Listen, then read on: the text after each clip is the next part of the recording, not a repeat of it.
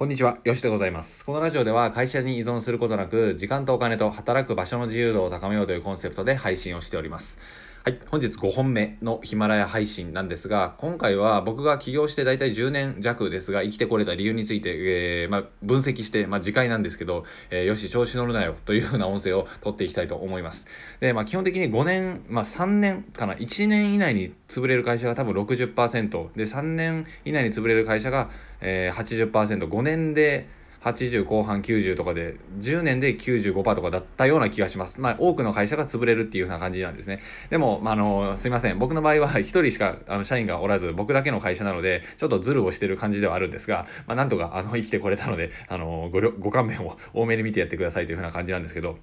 でもね、これもね、多分結構強みになってると思うんですよ。要は、社員さんがいるっていうだけで、毎月ね、社員さんかける20万円が抜けていくわけですよね。あとは社会保険とかいろんな、あのー、まあ、後ろ盾をしっかりしないといけないわけなので、ここがあるだけでもすごい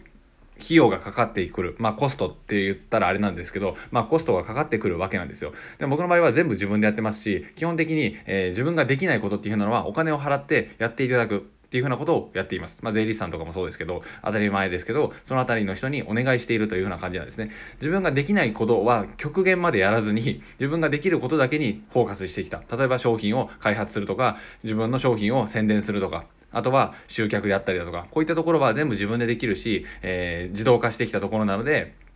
ほとんど無駄な費用がかからずにできてきているというふうな感じなんですね。自分が一番すべきところにフォーカスできているっていうふうな感じです。でこれをぜひ、あのー、まあ、ちょっとおこがましいんですけど、取り入れていただきたく考えておる次第でございまして、あの、なんかね、無駄なことであったり、自分がで全部やろうとするっていうふうなのは結構具の骨頂になってしまうんですよ。で、いかにコストを減らしていくか、いかに自分がやらなくていいことだけに、えー、そこだけにお金を払えるかっていうふうなことで考えてみてほしいんですよね。例えば全部ブログは自分で書かないといけないとか、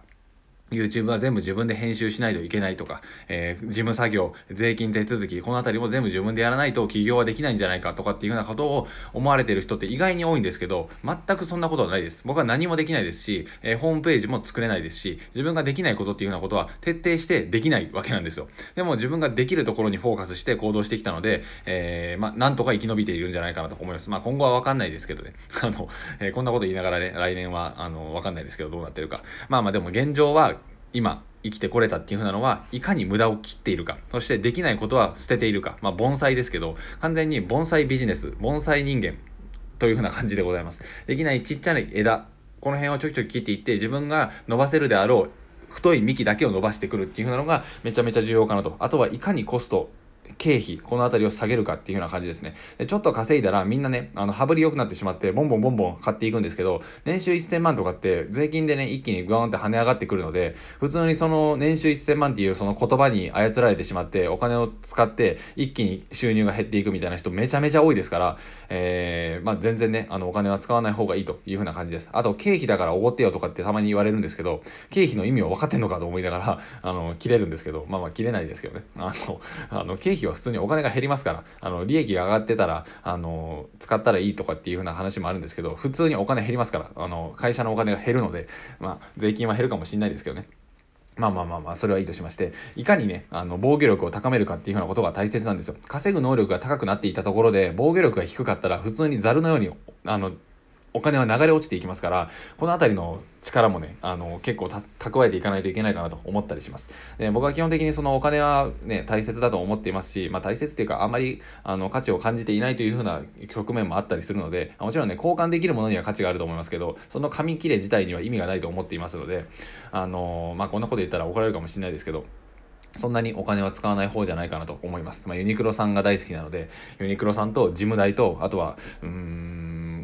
食費ぐらいですかね。あのスーパーで買って自炊するのがあれなので、まあ、自炊って言ってもなんかそのあの餌みたいなご飯食べてますけどでもそれがね一番美味しくて一番栄養価があったりするのであんまりね油の塊とかそういったのは取らないようにしたらいいんじゃないかなと思います。たまにラーメンとかは食べますけど、まあ、まあそんなあの話は置いときましていかにねあの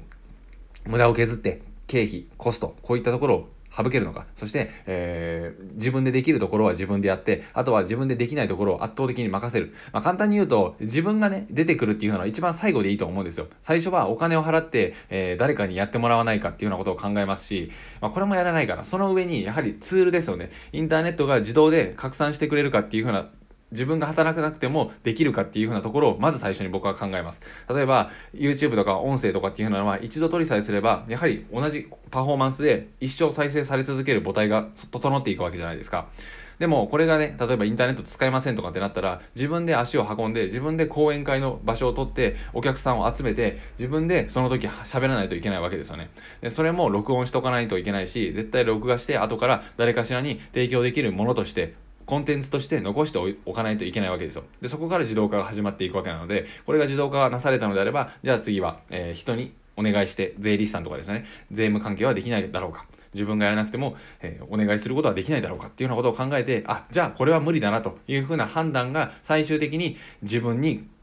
戻ってきて、じゃあここは自分がやるしかないなっていう風なところでコンテンツであったり、こういった音声を収録するとか、そういったところに自分の時間っていうのが使われていってる感じになるんですね。最終的にラスボスみたいな感じで自分が出てくるみたいな。あの、そさそれにたどり着くまでにツールにお願いするとかいうふうな段階を経てやっていくので自分の時間の使い方が上手くなっていくし、いかにね、自分の時間の使ったコンテンツがレバレッジをかけていろんな人に提供されていくかっていうようなことを考えていくのは結構大切なポイントになってくるんじゃないかなと思っております。ぶっちゃけね、難しいことは一切何もやっていないわけで僕も、あの、そういったところだけを気をつけてきたので、まずは1つ目、ツールができないか。そのあなたが今やってることは、ツールに任せることはできないですかと。そして、それが無理なのであれば、ツールが無理なのであれば、誰かさんにお願いすることはできないですかと。そして、それが無理なのであれば、最終的に自分でやったらいいんですが、そういった時間の使い方も非常にポイントになってくるんじゃないかなと思います。僕もそれを気をつけてやっていきたいと思いますので、はい、注意して、ぜひ一緒に頑張っていきましょう。では、えー、お昼ご飯を食べつつも、ちょっと東海に行こうかなと考えております。では、また次回の放送でお会いしましょう。ありがとうございました。さよなら。